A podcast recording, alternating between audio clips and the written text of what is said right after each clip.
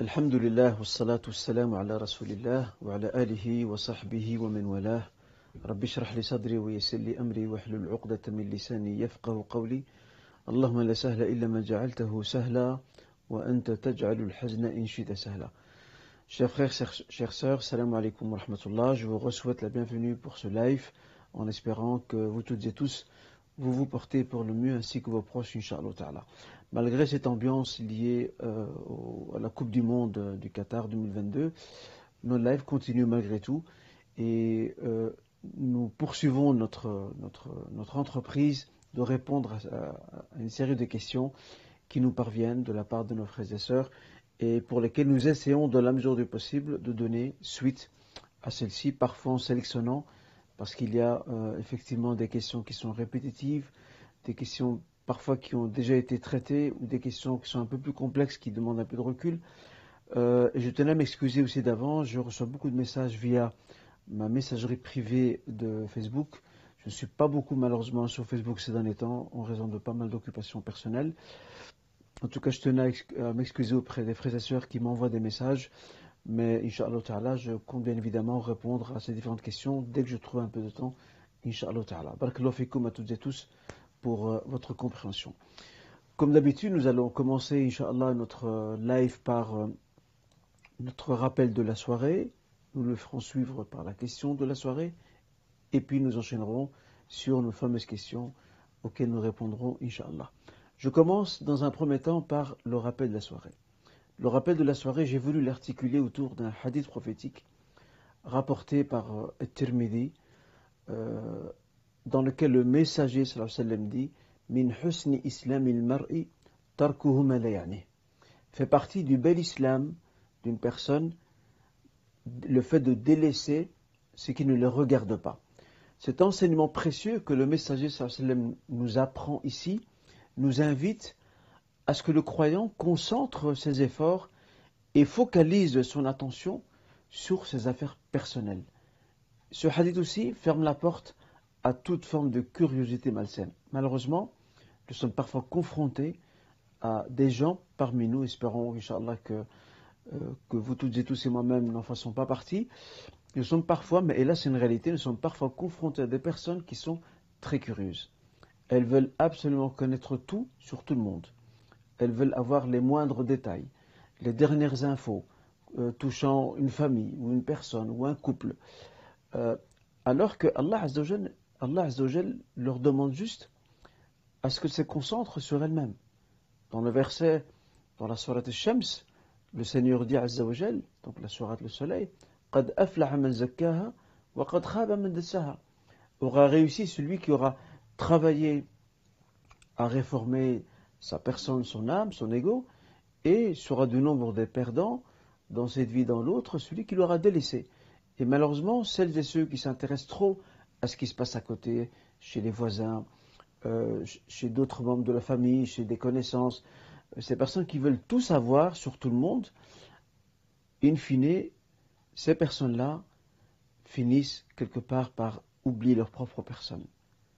Elles sont plus préoccupées par les autres, et ça devient même très maladif, elles sont plus préoccupées par les autres que par leur propre personne, le travail sur elles-mêmes, en termes de réforme, en termes d'amélioration de, sa foi, de son comportement, de sa relation, de sa relation Allah Et ce qui est certain, c'est que nous avons déjà, chacun, pour lui-même, nous avons déjà beaucoup de travail à faire.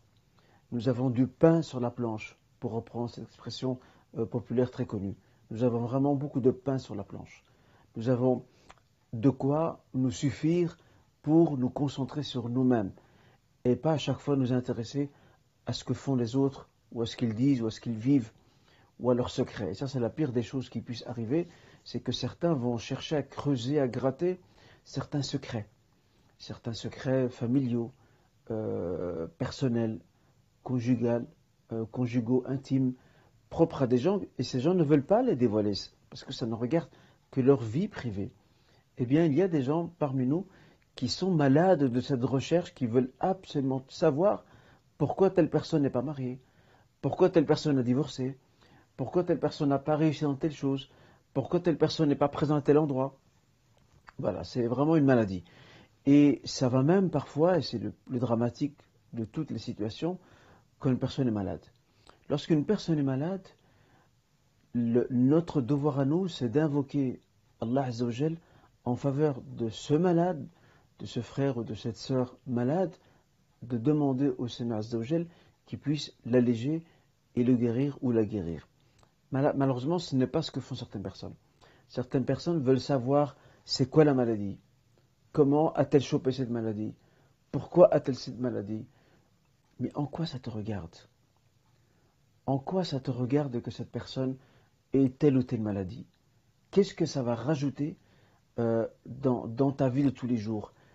En quoi ce sera une plus-value pour ta foi, pour ta piété, pour ta relation à Dieu? Cette personne qui est malade, la façon la plus euh, consternante qu'il puisse y avoir de, faire en sorte d'attrister cette personne et peut-être même de lui casser son moral, c'est d'aller gratter de savoir quelle est donc sa maladie. Cela ne nous regarde pas. Ce qui nous revient à nous, c'est d'invoquer pour cette personne qu'elle puisse être guérie. Point à la ligne. Voilà ce qui nous revient, chers frères et chères sœurs, c'est de nous préoccuper de nous-mêmes. Et ça, c'est une éducation. C'est une éducation que nous devons mener sur nos propres personnes. C'est un vrai djihad. C'est un véritable djihad, un nafs, un effort sur soi. De ne pas s'intéresser, à moins que si on s'intéresse, c'est pour aider la personne, tout en gardant le secret de, de sa situation. Parce que si on va aider une personne et puis qu'on crie sur les toits, telle personne a tel problème ou telle maladie ou tel souci, et que je l'ai aidé parce qu'elle a, elle ceci et cela, on n'a pas, nous n'avons pas couvert notre frère ou notre sœur, on n'a pas veillé à préserver son intimité, et personne ne voudrait que sa vie privée soit étalée sur la place publique. Alors je m'adresse à ses frères et à ses sœurs, qui ont ce penchant maladif de tout savoir sur tout le monde. J'ai envie de leur demander, et vous? Aimeriez-vous que votre vie privée que les choses que vous ne, souhaiteriez pas qu'elles soient dévoilées aux yeux euh, du monde, aimeriez-vous que ces choses qui sont pour vous très intimes et sacrées, privées et secrètes, aimeriez-vous qu'elles soient dévoilées devant tout le monde? Sur la place publique, que les gens se mettent à en parler matin et soir? Certainement pas. Alors, gardez à l'esprit cette recommandation prophétique dans laquelle le messager sallam dit La yu'minu ahadukum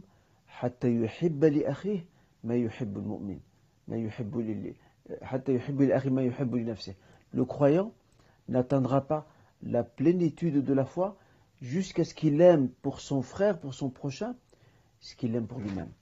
Tu n'aimes pas et tu ne veux pas que ta vie soit, soit étalée, dévoilée sur la place publique, ça va te chagriner, t'attrister, eh bien fais la même chose avec les gens.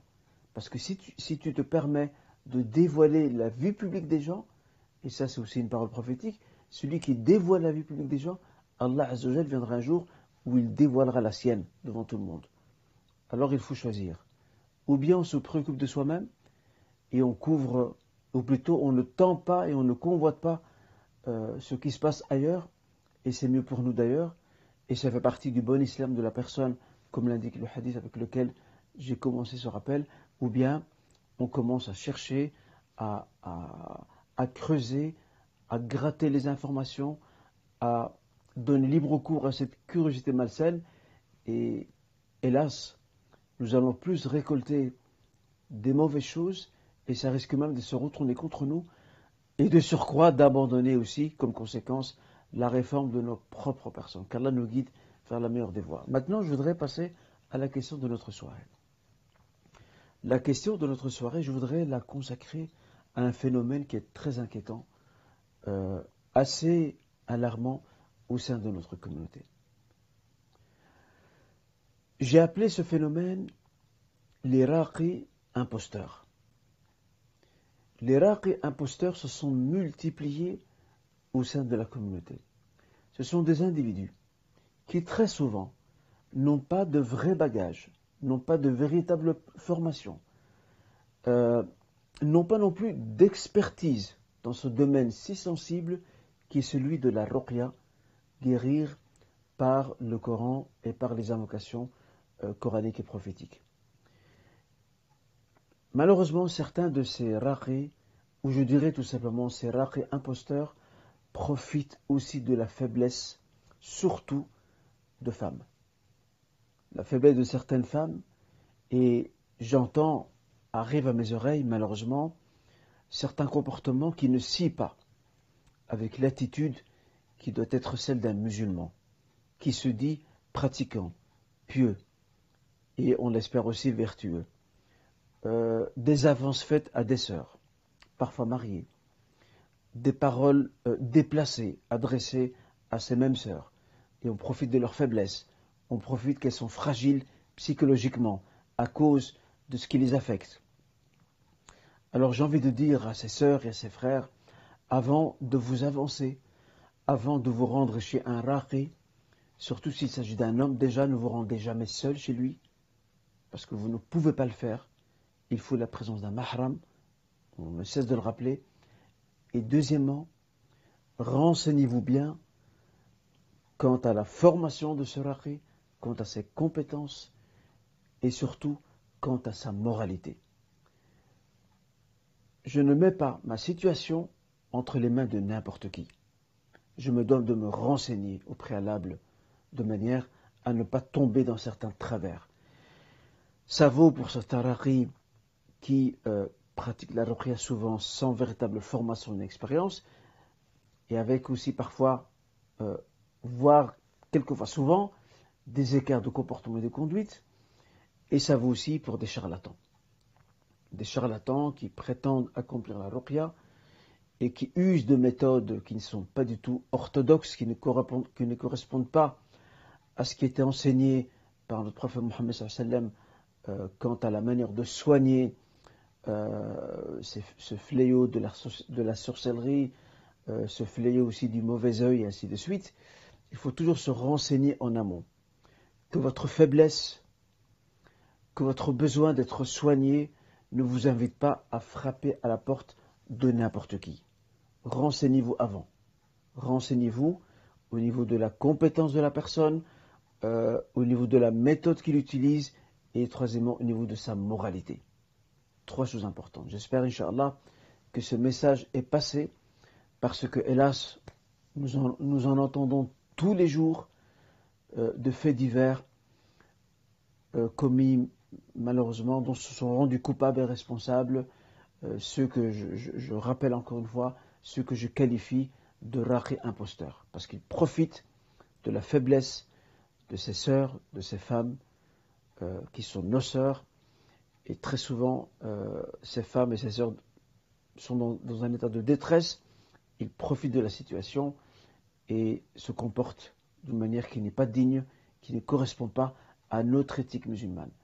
Voilà le message que je tiens à, vous transmettre et je voudrais, je vous demanderai, chers frères, chères sœurs, également de transmettre ce message autour de vous à celles et ceux qui se retrouvent dans ces situations difficiles de vivre avec une maladie, une souffrance et qui ont besoin d'être soignés euh, via la ruqya sharia euh, notamment, et ce n'est pas la seule voie bien évidemment, je les invite, Inch'Allah à transmettre ce message autour d'eux, d'être méfiants, d'être vigilants et de se renseigner au, niveau de ces trois paliers que j'ai indiqués il y a et signalés il y a quelques instants.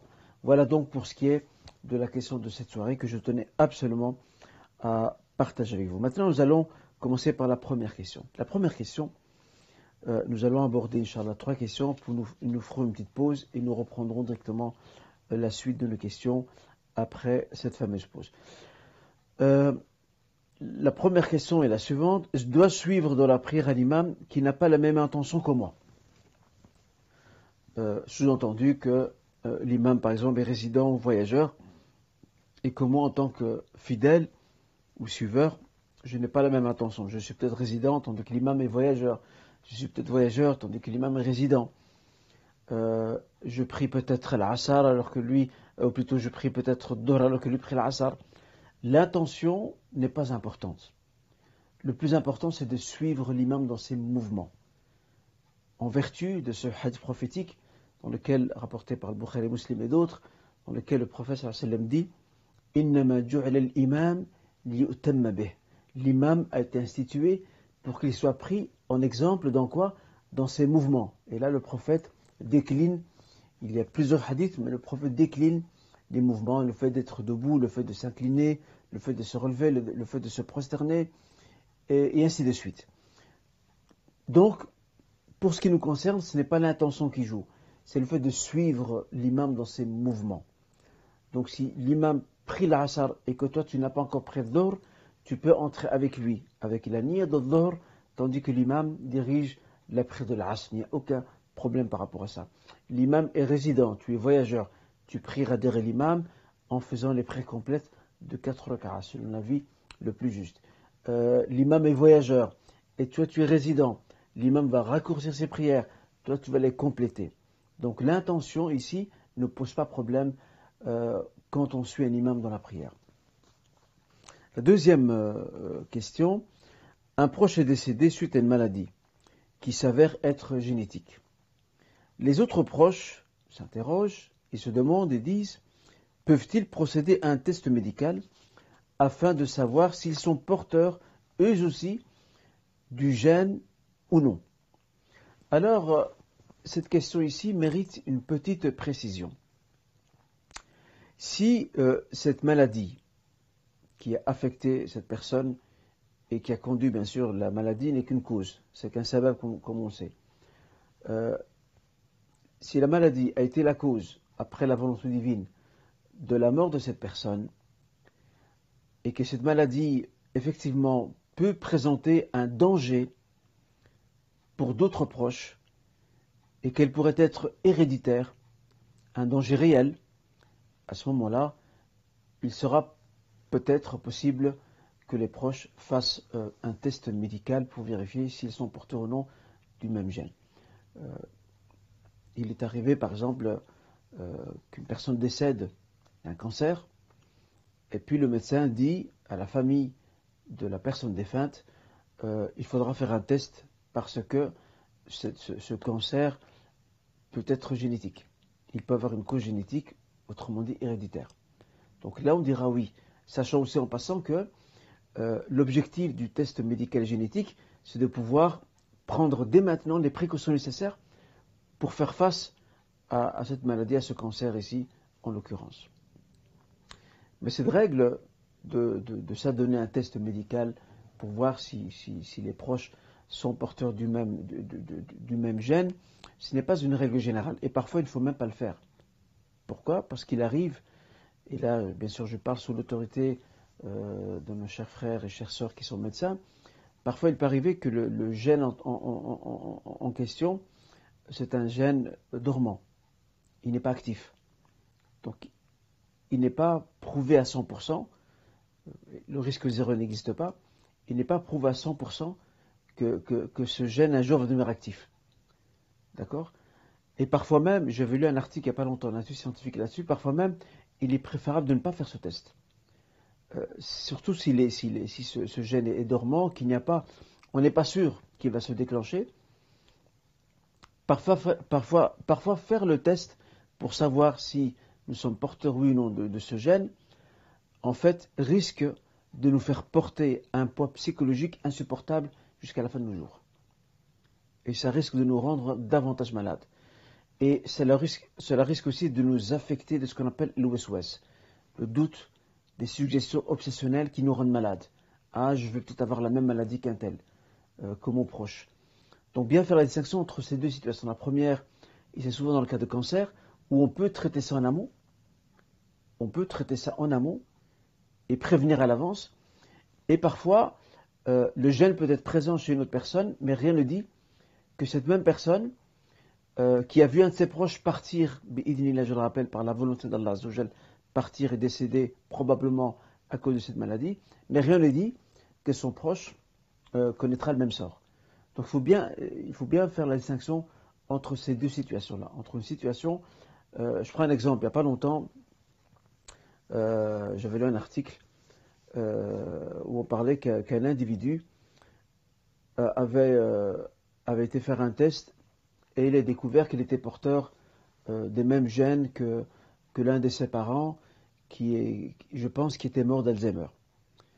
Et selon ce, test médical qu'il a, euh, cet examen médical qu'il a, qu'il a, qu'il a, auquel il s'est plié, il s'avère que lui aussi euh, rencontre un risque potentiel d'être victime de la même maladie.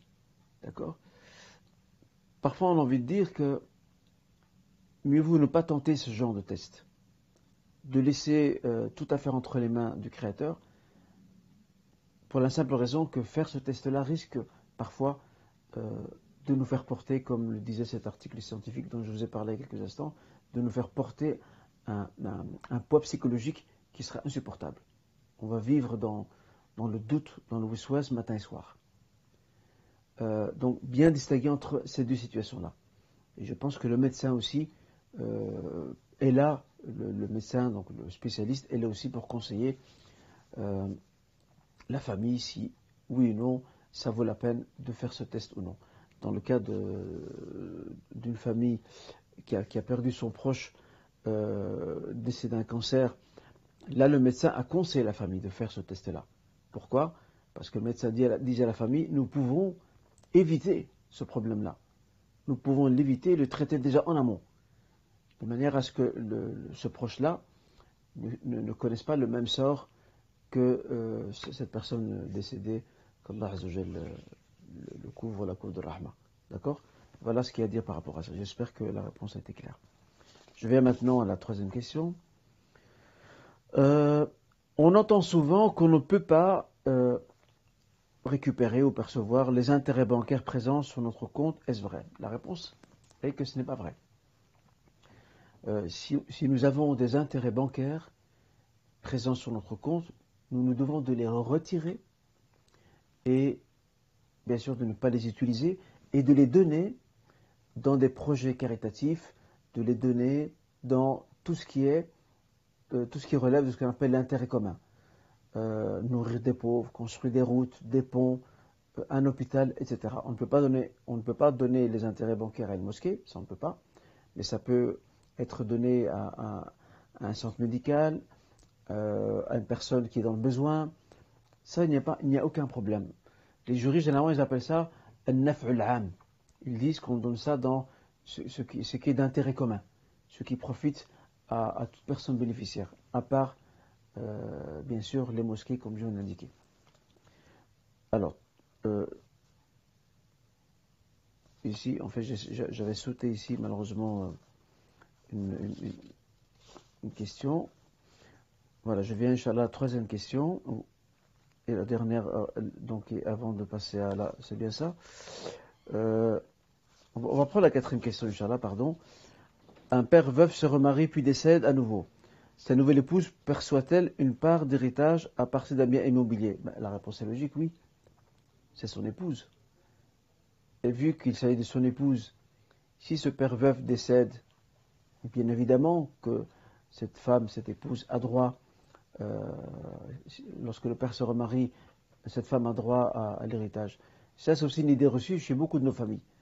Non, l'héritage reste dans la famille. Euh, s'il y a une belle-mère qui arrive, elle n'a pas droit à l'héritage. Ça, ça n'a aucun sens et, c'est même, euh, ça va même à contresens de ce que, de ce que, nos enseignements islamiques euh, prévoient et conçoivent. À savoir qu'elle est l'épouse, elle a un lien euh, de mariage avec le père veuf, le père veuf est décédé, cette femme a droit à l'héritage. On ne l'exclut pas, on n'a pas le droit de l'exclure du partage de l'héritage. Nous allons maintenant nous intéresser à la question suivante. Euh, une personne dit J'ai rompu avec une personne nuisible dans ma foi et ma moralité. Pouvais-je le faire? On m'a dit que ma prière n'est pas acceptée tant qu'il tant qu'il n'y a pas réconciliation. Alors ici, il faut bien distinguer entre deux situations. La première situation, c'est celle où effectivement une personne nous est très nuisible. Elle nous est très nuisible sur le plan euh, de la piété sur le plan moral. Euh, ce n'est pas une personne qui est entre guillemets fréquentable, elle a peut-être une mauvaise langue. Cette personne-là, si nous n'arrivons pas à la faire raisonner par euh, des conseils directs et indirects que la personne ne veut toujours pas comprendre et qu'on sent qu'elle peut malheureusement nous impacter, oui, il est tout à fait euh, possible de prendre ses distances avec cette personne-là, tout en maintenant bien sûr le salam, les salutations lorsqu'on la croise. Mais on a le droit de, de prendre ses distances. Pourquoi? Pour se préserver au niveau de sa foi, etc. L'autre situation, c'est lorsqu'il y a un différent. Il peut y avoir un différent, un désaccord entre euh, des membres d'une même famille ou, des amis, des connaissances. Le prophète sallam autorise une mise à distance qui ne doit pas dépasser trois jours. Dans un hadith, le prophète sallam dit euh.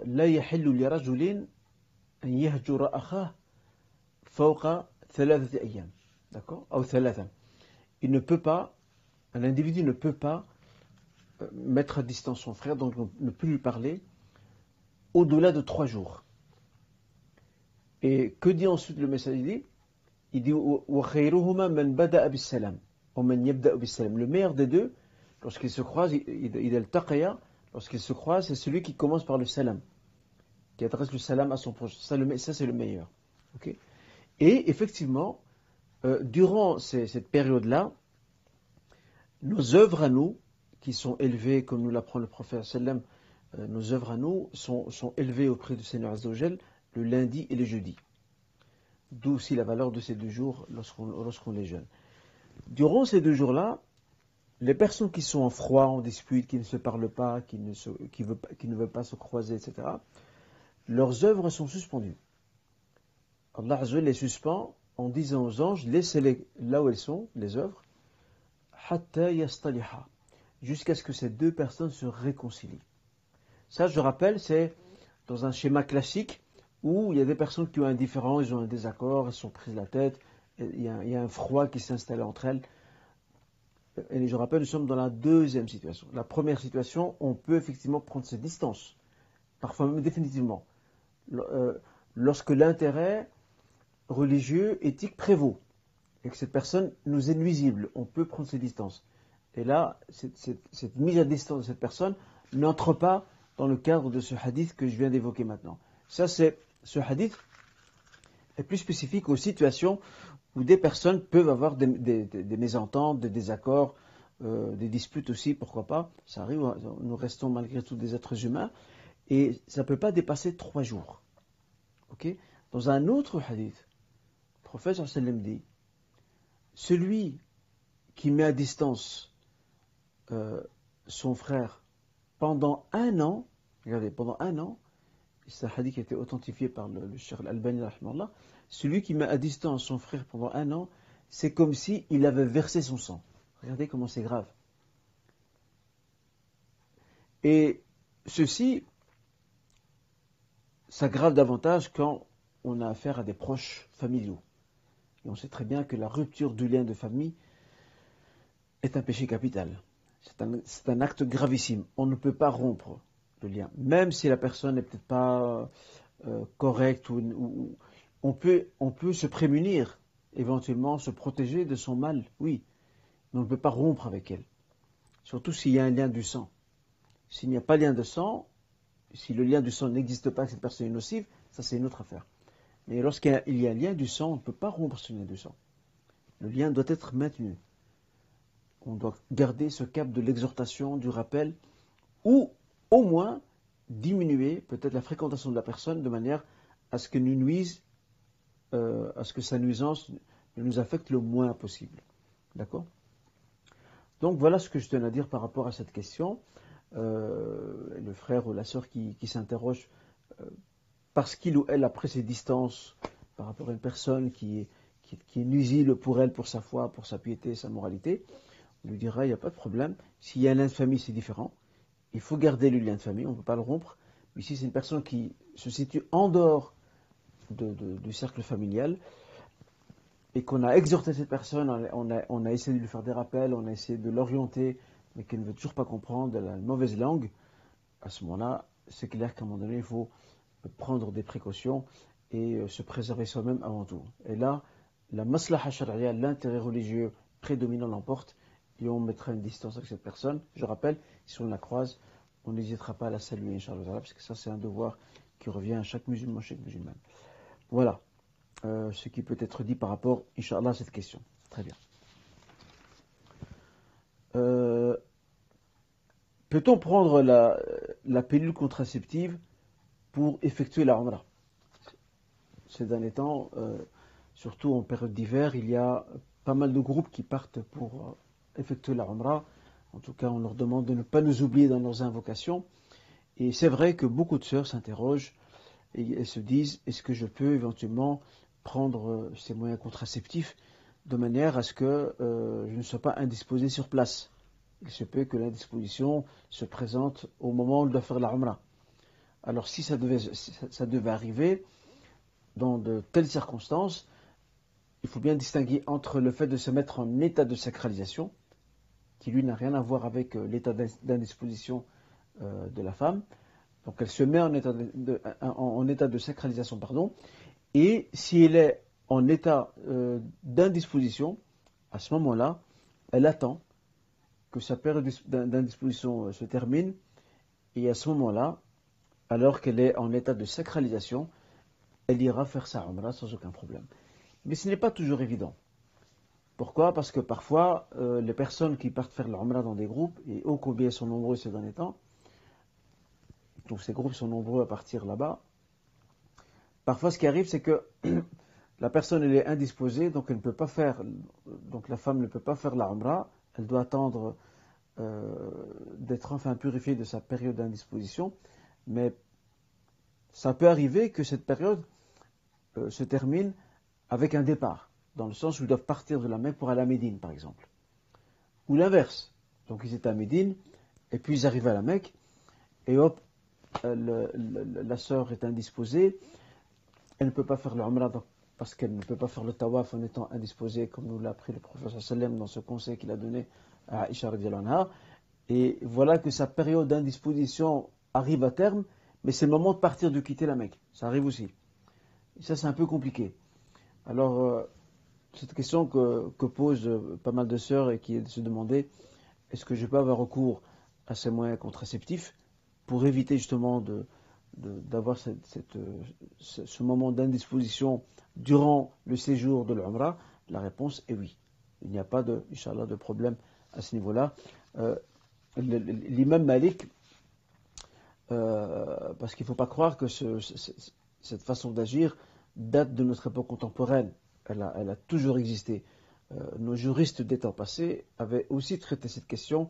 Ils parlaient de médicaments qui retardent donc la, venue euh, des monstrues. Donc ça, existait déjà bien avant.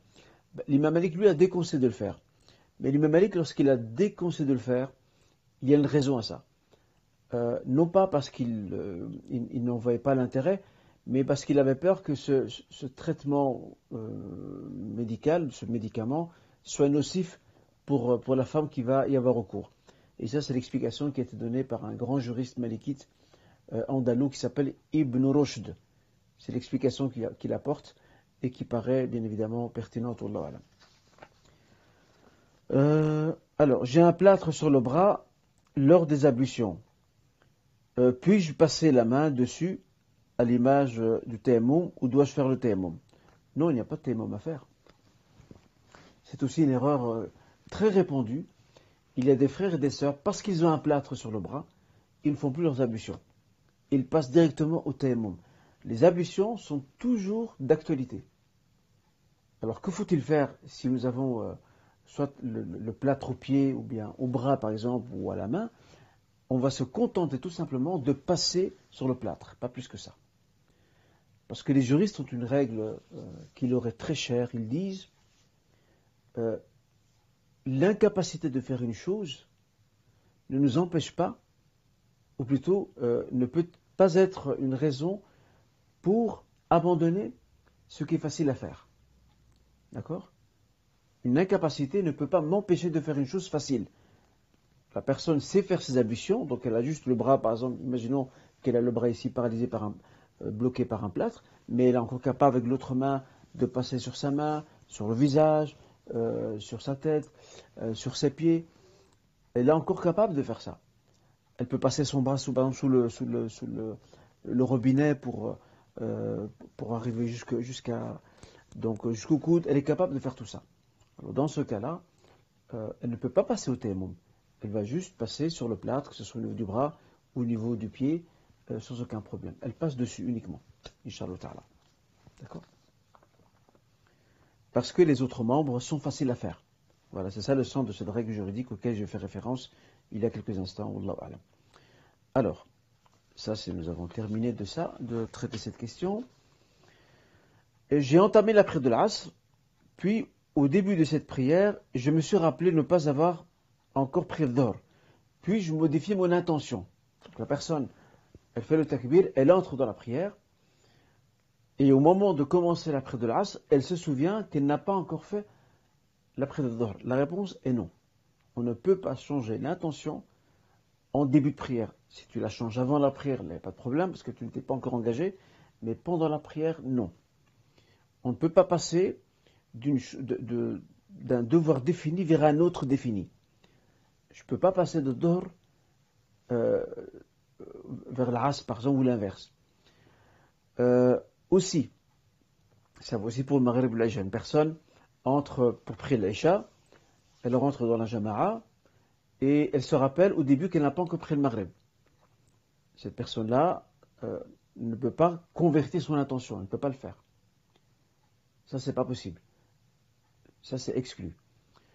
Là où c'est possible d'agir, où il est possible de changer son intention, c'est lorsqu'on passe d'une chose définie vers une chose absolue. Qu'est-ce qu'on entend par chose définie? Par exemple, les deux, les, que l'on accomplit, que l'on accomplit avant le fajr. D'accord? Ce qu'on appelle sunnatul fajr. Une personne euh, croit ne pas avoir prié ces deux rak'at de, de, fajr. Et elle le fait. D'accord euh, Elle va donc euh, donc les rattraper. Et au moment de s'engager dans ces deux, dans ces deux de Sunnat al-Fajr, elle se rappelle qu'en fait, elle, les avait faites. Mais vu qu'elle a commencé cette prière, qu'est-ce qu'elle fait? Elle convertit son attention pour faire de cette prière une, simple prière surérogatoire, une nafila. Donc une prière absolue, d'accord, qui n'a pas de cause.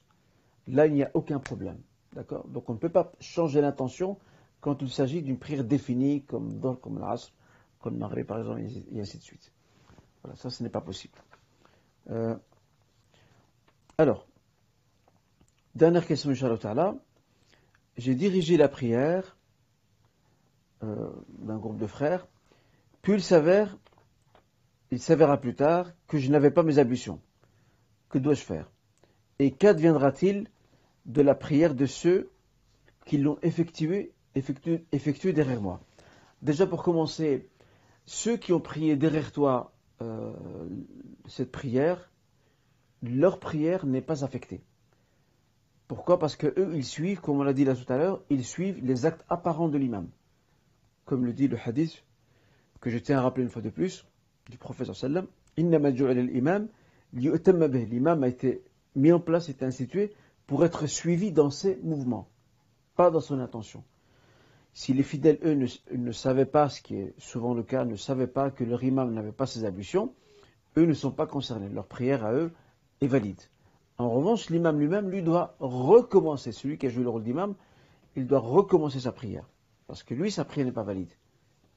Mais son agissement n'impacte pas et n'affecte pas la prière de celles et ceux qui ont prié, qui l'ont effectué derrière lui.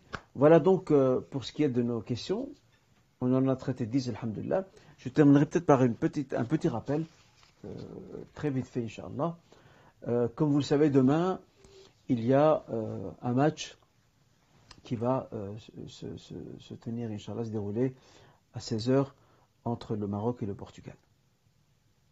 Donc les lions de l'Atlas qui vont s'affronter et affronter plutôt la sélection nationale portugaise. Alors bien sûr, euh, on, est tous contents, bien évidemment.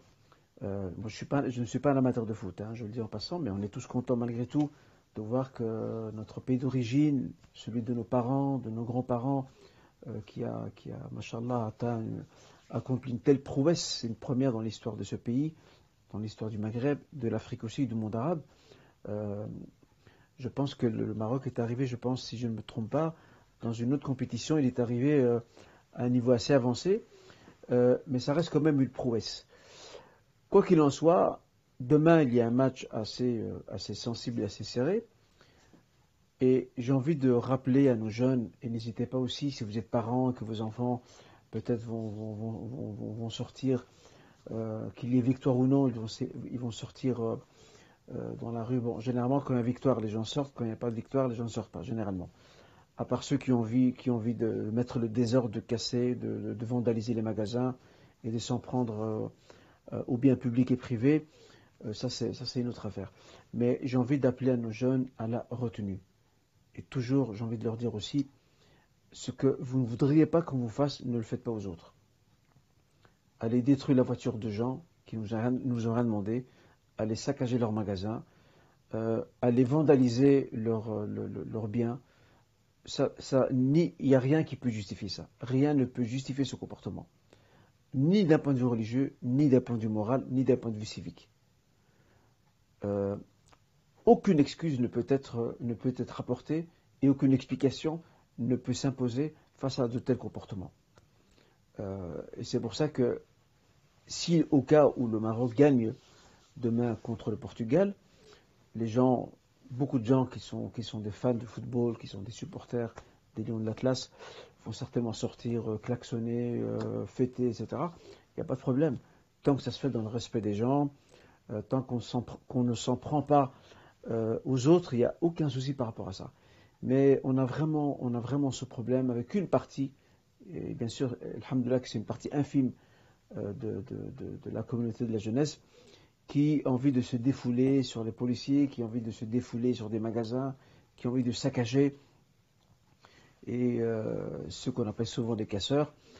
Alors j'espère, Inch'Allah, j'espère que ça ne va pas se répéter euh, demain à nouveau, euh, auquel cas le Maroc serait gagnant. Et si vous êtes parents, n'hésitez pas à rappeler à vos, à vos enfants, s'ils étaient amenés à sortir pour, pour célébrer l'éventuelle victoire, bien sûr on souhaite la victoire pour les, lions de l'Atlas, ça c'est certain, mais que ça se fasse dans le respect des gens, dans le respect des propriétés publiques, des biens publics et privés. Ça c'est fondamental. Rien ne peut justifier euh, la destruction, le, comment dire, euh, le vandalisme. Rien ne peut justifier ça. On peut m'apporter ce qu'on veut comme explication, ce n'est pas justifiable. Voilà ce que je tenais à dire, Inch'Allah, et on espère, Inch'Allah, le meilleur pour euh, ces jeunes footballeurs des, Lions de l'Atlas, qu'ils puissent, Inch'Allah, gagner, qu'ils puissent honorer leur pays, qui est aussi le nôtre, en tout cas. Euh, nous sommes des belgo-marocains, je le rappelle, euh, et, que les gens puissent être contents, Inch'Allah, sachant que tout le monde arabe, l'Afrique aussi, le Maghreb suit avec attention ce match, et tout le monde souhaite, Inch'Allah, que cette équipe gagne. Et c'est ce qu'on souhaite aussi, nous aussi, le meilleur. Wallahu a'lam, barakallahu fikum, faisons preuve euh, de, respect, de dignité, que ce soit dans la victoire, dans la défaite, restons dignes. Barakallahu à toutes et tous. J'espère que le message passera, Inch'Allah, auprès de nos, chers jeunes. Barakallahu. Assalamu alaikum wa rahmatullah.